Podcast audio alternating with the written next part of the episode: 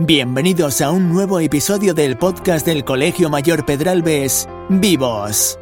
Un espacio en el que caminamos contigo en la búsqueda de respuestas para recuperar las virtudes humanas, renovarlas, comprenderlas, acercarlas y activarlas. Sigue el podcast Vivos en tu plataforma de podcast favorita. Vivos, un podcast del Colegio Mayor Pedralbes.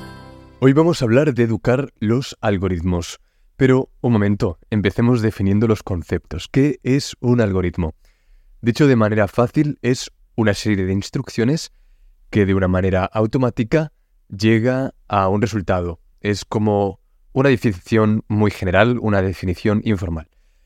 La palabra algoritmo ha llegado a nuestras vidas principalmente por las redes sociales. Sabemos que cuando entramos a cualquiera de nuestras redes sociales, no solamente nos esperan las publicaciones que nosotros hemos hecho, de hecho, eso es casi lo menos importante, ¿verdad? Porque lo más importante es lo que nos ofrecen esas redes sociales, por ejemplo, TikTok o, Instagram. Ese timeline es el que nos presenta lo que se supone que podría ser interesante para nosotros, lo cual lleva a una pregunta y es ¿quién decide qué es lo que podría ser interesante para mí? En este caso, Dani Prol, pues resulta que cada interacción que yo tengo con la red social da un poco de información sobre mí. Por ejemplo, si esa red me presenta algo sobre coches y yo hago clic y luego digo que pues quiero ver un vídeo que me ofrecen de Fernando Alonso, pero además es posible que lo vea completo o es posible que quizá solo vea los primeros 15 segundos de ese vídeo.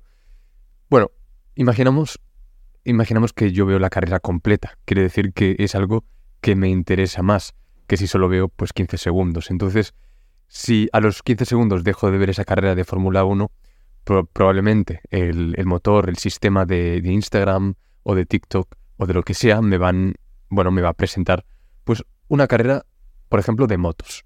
Y si resulta que después las carreras de motos eh, pues las estoy viendo completas y después de una veo otra y otra, pues lo que hace esa red social es que yo le estoy diciendo algo sobre mí. ¿eh? es decir, le estoy contando quién soy. Yo le estoy contando que me gustan las motos. Entonces, em, lo que quiero decir con esto es que a la medida, a la vez em, que voy contando sobre mí y voy contando qué es lo que me gusta y qué es lo que prefiero, pues eso también da indicaciones sobre cuál es, por ejemplo, la publicidad que puede ser más interesante, para mí, tanto como la publicidad en la que yo podría gastar mi dinero. Si, por ejemplo, después de muchas carreras de motos me ofrecen comprarme un casco o una chupa para la moto, pues seguramente hay más probabilidad de que yo sea, eh, bueno, de que yo sea un cliente potencial que en el caso de una persona que pues se ha puesto a ver vídeos de, de humor, por decir alguna cosa. Bueno, para muchas personas esto es cuanto menos peligroso o preocupante. Hay una frase que se ha vuelto famosa con esto de las redes sociales. Dicen, si tú no puedes saber cuál es el producto en un determinado servicio, quiere decir que el producto eres tú. De manera que en las redes sociales, de alguna manera, el producto somos nosotros. La información que damos es la que le sirve a esa red social para contarle a los que quieren anunciar sus productos, mira, existe una persona que se llama Dani Prol y a esa persona le interesa, por ejemplo, las carreras de motos, ¿no? Y no le interesan los vídeos de humor, o le interesan los documentales sobre animales, o cualquier otra cosa. Lo interesante de este análisis es que uno podría tratar de evitar dar toda, toda esa información, todos esos datos. Y es una actitud que algunas personas toman cuando buscan navegadores o buscan eh, pues extensiones para no dar ninguna información sobre nosotros mismos.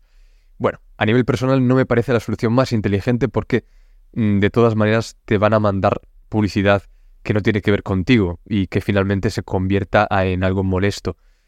Eh, Quizá una propuesta más interesante es educar al algoritmo, y este es el punto más importante de este episodio. En la medida en que tus mejores intereses sean los que estés pidiendo en tus decisiones cotidianas, tú le vas enseñando a las redes sociales, oye, no me mandes basura, mándame algo que sí sea interesante para mí. Te dejo esa idea. Tú puedes educar el algoritmo y lo estás educando en la medida en que tomas decisiones sobre lo que es realmente mejor para ti.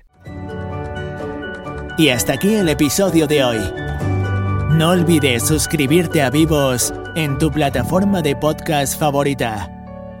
Que no falte la vibración. Nos escuchamos la próxima semana.